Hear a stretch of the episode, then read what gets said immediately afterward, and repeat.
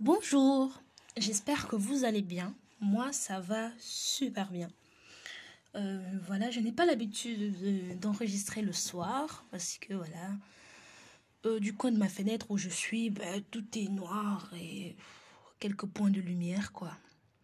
Et voilà, ben, c'est un peu triste comme, euh, comme vue, mais on ne s'abat pas et on vous donne quand même un podcast qui peut, je crois, euh, permettre de d'enrichir certaines personnes, je dirais, et de permettre à d'autres d'avoir une vision différente de certaines choses. Donc le podcast d'aujourd'hui va s'intituler va s'intituler À chacun son combat.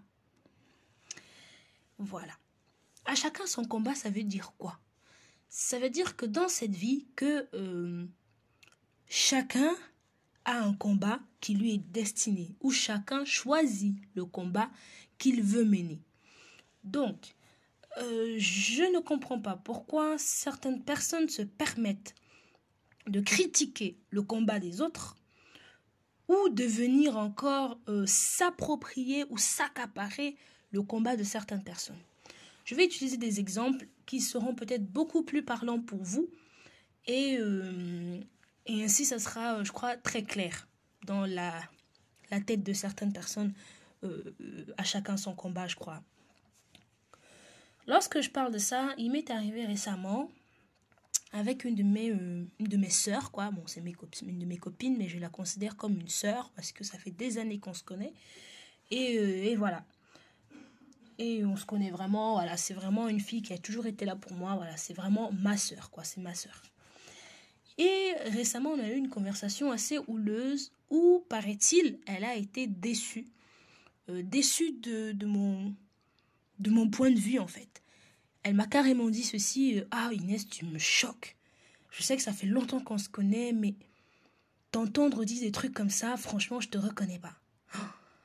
Je peux vous assurer que quand quelqu'un. Euh, quelqu'un à qui vous donnez de l'importance vous sort ce genre de phrase, ça blesse, ça fait mal, vous voyez. Euh, parce que tout simplement, moi je trouvais que je donnais mon opinion euh, sur une simple chose en fait. Le débat a commencé comment entre ma copine et moi? Le débat a commencé que elle me dit euh, Oh Inès, qu'est-ce que tu penses de la situation? Comment ça s'appelle là? De Meghan Markle, voilà, c'est ça. Et moi, j'avais pas suivi le débat de Meghan Markle et de la journaliste. Euh, oh là là, excusez-moi, mais son nom ne me vient pas. Et de la célèbre journaliste américaine. Euh, hmm, bon, son nom ne me vient pas, mais ça me viendra. Et, euh, et son mari, voilà. Et du coup, moi, j'ai pas suivi ce débat parce que ça ne m'intéressait, mais royalement pas. Euh, voilà, et donc du coup, j'ai pas suivi le débat. Mais paraissait-il que elle s'était assise du coup et avait perdu plus de heure, deux heures de celle perdu. Bon, perdu c'est un grand mot, mais avait consacré, voilà, euh, deux heures de son temps à écouter ce débat. Moi, j'avais eu quelques vagues échos de, du fil d'actualité que je suivais euh, dans mon téléphone sur Google Actu, puisque voilà, je, je suis un peu de tout. Et j'avais vaguement lu ce qui s'était passé, quoi. Mais après la discussion et la conversation avec ma copine, je me suis un petit peu plus intéressée sur le sujet et j'ai un peu fouillé pour essayer d'aller un petit peu plus loin, pour essayer de comprendre ce qui s'est passé entre... Euh, qu'est-ce qui s'est passé, voilà, qu'est-ce qui a fait un peu le... qui a fait l'étincelle en fait sur la chronique. Et j'ai vu la phrase qui revenait tout le temps, qui était que le fait que la famille royale d'Angleterre était une famille raciste. Dès qu'on a commencé à discuter sur ces débats, je lui ai laissé évidemment me, me donner, me, me, montrer ses opinions et ses arguments que j'ai que j'ai que j'ai pris sans euh, sans euh, voilà sans être fâché sans rien du tout. Mais au moment où il venait que moi maintenant je lui donnais mon avis vis-à-vis -vis de ça déjà avec le fait que j'ai commencé en lui disant que moi ça m'intéresse pas moi je m'en fous royalement de ce qui arrive à cette toute petite jeune femme qui a décidé de son plein gré d'épouser un prince. Voilà. Euh, et donc, voilà, en conclusion, en fait, moi, je disais à ma copine que euh, cette Meghan Markle, en allant dans la famille de cet homme-là, donc qui est un prince d'Angleterre, elle savait à quoi s'attendre. Elle savait que voilà, il faut pas porter de mini-jupe, faut se tenir comme ci, faut se tenir comme ça. Et euh, aujourd'hui, qu'elle commence à crier sur les réseaux sociaux, sur Internet, dans la télévision, dans la presse, dans les médias, comme quoi euh, elle est fâchée, elles se sont discriminées par la famille, mais si de notre côté, elle ne suit pas les règles qui avaient été imposées par la famille, comment voulez-vous qu'il euh, puisse avoir un équilibre, une entente commune? Lorsque je parle ainsi à ma copine, elle me dit Mais Inès, tu t'entends parler? Euh, La famille royale a carrément eu peur euh, de la couleur de peau qu'aura leur enfant. Euh, la famille royale ne la protège pas, ne veut pas protéger leur enfant, machin, machin. J'ai fait Mais. Elle savait à quoi s'attendre. Bref, ça ne m'intéressait pas et je donnais mon point de vue donc basique en, en, tout simplement lui expliquant que je suis désolée, mais Megan savait à quoi s'attendre. Lorsque tu mets les pieds dans une famille, peu importe qu'elle soit royale ou pas, tu sais à quoi t'attendre. Si ce qu'on te présente, si, les conditions que la famille te présente pour que tu puisses être des leurs ne te convient pas, tu portes tes bagages, ta petite valise, ton petit sourire et tu t'en vas. Megan n'a pas fait ça. On est d'accord puisqu'elle s'est mariée avec, euh, avec son mari, je connais même plus son nom. Oh là là s'appelle Harry, je crois, oui. Elle se marie avec Harry. Donc, euh, ça veut dire qu'elle était consentante d'une certaine façon. Alors, ma copine m'a sorti que, euh, oui, mais t'as lu les règles qu'on lui imposait, c'est inhumain, euh, c'est pas, c'est pas bien. J'ai dit, oh là là là là là là. C'est comme un contrat. Hein. Franchement, c'est vraiment comme un contrat. Tu as les conditions du contrat et quand tu poses ta signature sur un contrat, il est préférable que tu aies lu et pris conscience de la portée du contrat. Que ce soit un contrat de travail, un contrat, je sais pas, de bail. Il faut que tu lises tous les points, même les petites astérix. Donc, si mademoiselle Megan n'a pas euh, suffisamment lu le contrat, qu'elle ne vient pas s'en plaindre aujourd'hui. Ça, c'est vraiment mon point de vue. Après, je ne sais pas si... Euh, c'est un peu extrémiste ou pas, ou j'en sais rien. Mais euh, moi, je dis toujours ça. Si aujourd'hui, il adviendrait à ce que je me marie et que on me pose des conditions telles que, je sais pas, le port du voile, alors que franchement, moi, ça me correspond pas, ben, je porte mes clics et mes claques, je m'en vais. Je ne commence pas à venir essayer de réformer un système euh, qui est déjà là en place. Euh, en criant sur tous les toits. Non, c'est pas comme ça que ça marche. Donc, en essayant d'expliquer ça à ma copine, qui du coup est est parti sur un débat euh, qui consistait un peu à lutter contre le racisme en disant la famille d'Angleterre. Donc oui, ma copine, du coup, pour elle, c'était que la famille d'Angleterre était raciste.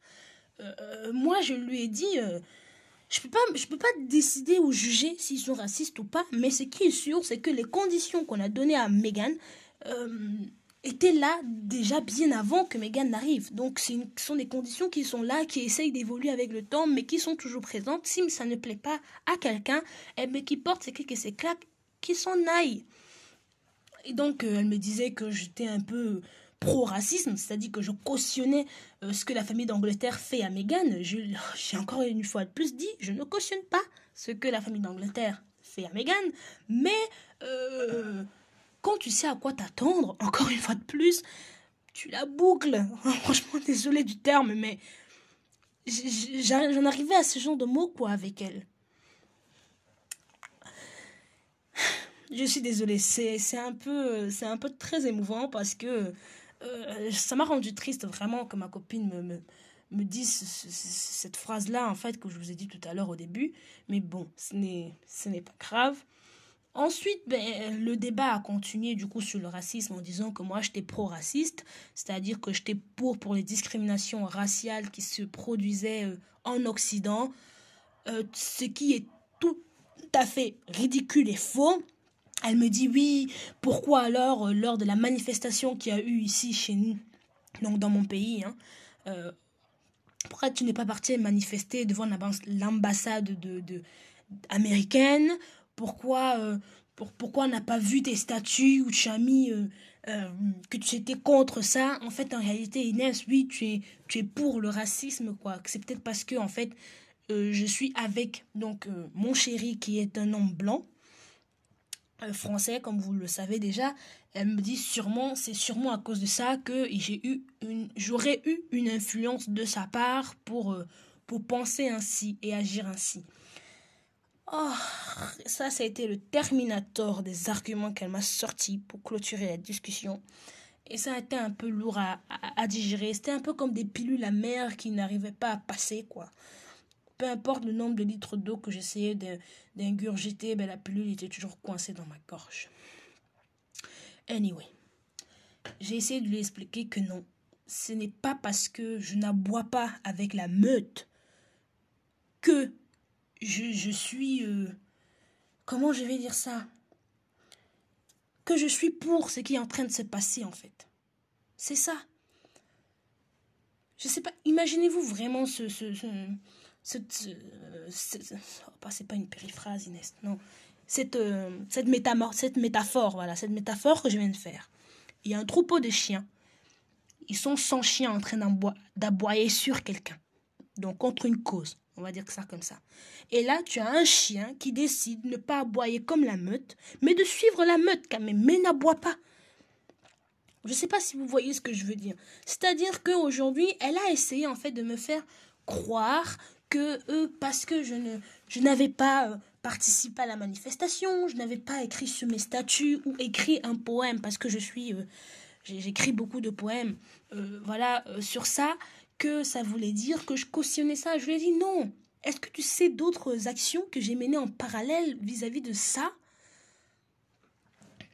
J'ai acheté des produits euh, sur une boutique en ligne, donc qui est dans notre pays fait par des Camerounaises qui vendent des produits dans le monde, en Europe en tout cas actuellement, pour euh, essayer de faire euh, connaître les produits africains, donc c'est-à-dire des, des biscuits faits au Cameroun, des plantains, des, chips de plantains, bref, plein de, produits afro qui sont vendus sur leur site internet. J'en ai eu pour peut-être 200 euros, je crois, mais j'étais fière de contribuer à, ce genre de choses. Je me suis dit, voilà, je mets, je, fais, euh, je mets en œuvre en fait des moyens pour faire évoluer ma communauté de ma façon. Quand tu me dire comme quoi le fait que je n'aille pas à la manifestation ou que euh, je n'écris pas sur mes statuts, que euh, je suis contre le racisme, ça veut dire que je, le cautionne. C'est pas vrai. Qu'on soit d'accord, c'est pas vrai. Si demain je vois euh, une situation de racisme se passer ou se produire devant mes yeux, je ne vais pas rester bouche bée, qu'on s'entend très bien. J'ai été moi-même, j'ai moi-même fait face euh, au, au, racisme, mais en aucun cas j'ai commencé à hurler sur tous les toits euh, de la situation dans laquelle j'ai vécu, où j'étais. Donc, c'est pour dire que quoi? Laissez les gens choisir leur combat. Laissez les gens décider de quel euh, combat ils veulent mener, même si ça vous fait mal de savoir qu'ils ne sont pas dans les mêmes euh, combats que vous, mais laissez les gens choisir leur combat, les gars. Vous ne pouvez pas imposer quelqu'un qui n'est pas, par exemple, homosexuel, de commencer à aller prendre une pancarte de drapeaux euh, arc-en-ciel et se promener partout avec. Euh, non, les gars, laissez les gens choisir leur combat. Encore une fois, euh, moi, je suis vraiment contre ce genre de, de, choses, hein, des, de personnes qui essayent de faire culpabiliser les autres parce que tu n'as pas eu un comportement qu'on aurait aimé que tu aies face à une situation donnée, c'est-à-dire par exemple avec le cas de George Floyd qui, est, qui été décédé en, en, en mai dernier que voilà, il fallait absolument que sur tous les statuts, tu aies euh, euh, un carré noir euh, pour présenter la mort, la tristesse du peuple africain. stop les gars, si tu ne veux pas mettre de, carreau, de carré noir et un carré blanc à la place, mais fais-le, mais qu'on te laisse choisir ton combat, qu'on ne commence pas à t'imposer en te disant oui, ça va devenir le tien, tu es noir, tu es africaine, c'est normal que tu te battes contre ça. Eh les gars, non, non, non, c'est tu as le choix de le faire. Tu as le choix de ne pas le faire. Et si certaines personnes ne sont pas prêtes à entendre que tu n'es pas prêt à le faire, alors franchement, euh, ne suis plus ces personnes, j'ai envie de dire. C'est pour ça que je vous dis que ça m'a tellement fait mal, parce que je me suis dit, est-ce que je vais commencer aussi à classer euh, cet ami d'enfance là presque que j'ai, quoi? Mais au final, on a discuté ensemble, on a essayé de trouver un terrain d'ensemble et je lui ai dit franchement, euh, le combat contre le racisme, ce n'est pas le mien. D'accord? Euh, Ça fait dix ans que, que, je, que je vis en Europe. J'ai été victime de racisme plusieurs fois, mais je suis désolée de te dire ça, ce n'est pas mon combat. Aujourd'hui, moi je trouve que ce n'est pas mon combat parce que ça ne me correspond pas. Ce n'est pas, euh, pas parce que je m'en fous ou c'est pas parce que je ne fais rien comme toi tu veux que je fasse que que je cautionne en fait ça. C'est pas mon combat. Et c'est ce que j'ai dit, je veux dire aujourd'hui en fait. Euh, lorsque vous faites face à une situation de racisme, par exemple, moi quand je fais face à une situation de racisme, j'essaye d'amener la personne à me voir autrement. Par exemple, une, histoire que je vais, euh, que j'avais euh, l'été dernier, j'ai travaillé dans une maison de repos. Et il y avait un papy de 79 ans, ou 80 ans, je crois, qui ne m'aimait pas. C'était clair et net. À chaque fois que je venais lui servir le petit déjeuner le matin, c'était des regards méchants, c'était des paroles insolentes. Oui, euh, on n'a pas besoin d'avoir de noir dans cet hôpital ou dans cet institut. C'est vraiment des paroles très méchantes et blessantes. À un moment donné, j'ai même failli pleurer, mais je me suis dit non, Inès, arrête, ça sert à rien.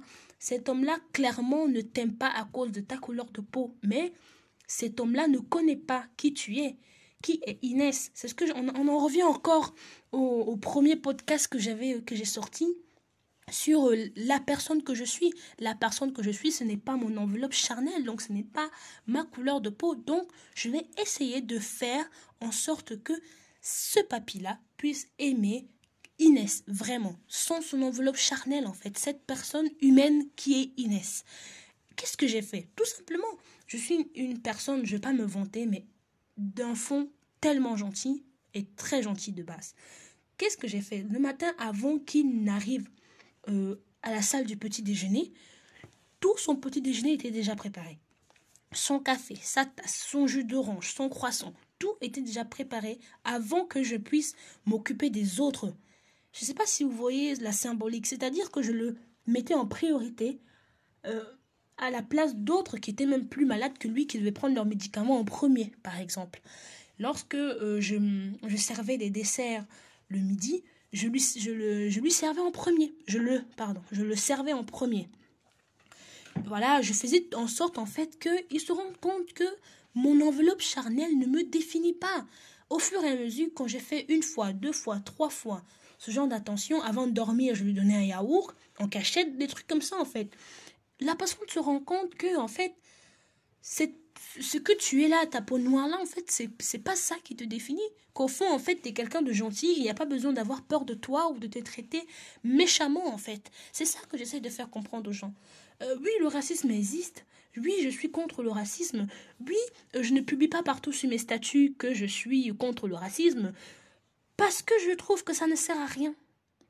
Il faut mener des actions concrètes, c'est-à-dire quand tu fais face à une situation de racisme, au lieu d'aller crier sur tous les toits pour que tout le monde puisse l'entendre, hein, euh, non, non, c'est pas, c'est pas comme ça qu'on peut résoudre en fait ce problème-là. Non, il faut amener plutôt l'autre à, je vais pas dire à t'aimer, mais si c'est ça en fait, à, à voir en toi ce que toi tu vois en toi en fait la personne que tu es, tu sais que tu es une personne si, si et ça, montre à l'autre en fait tes qualités, parce que lui ne voit pas tes qualités. Lui, il voit cette enveloppe charnelle-ci que tu as en fait. Et c'est à toi de lui montrer justement que tu as autre chose en plus de cette enveloppe charnelle qui n'est pas toi, qui ne te définit pas en fait.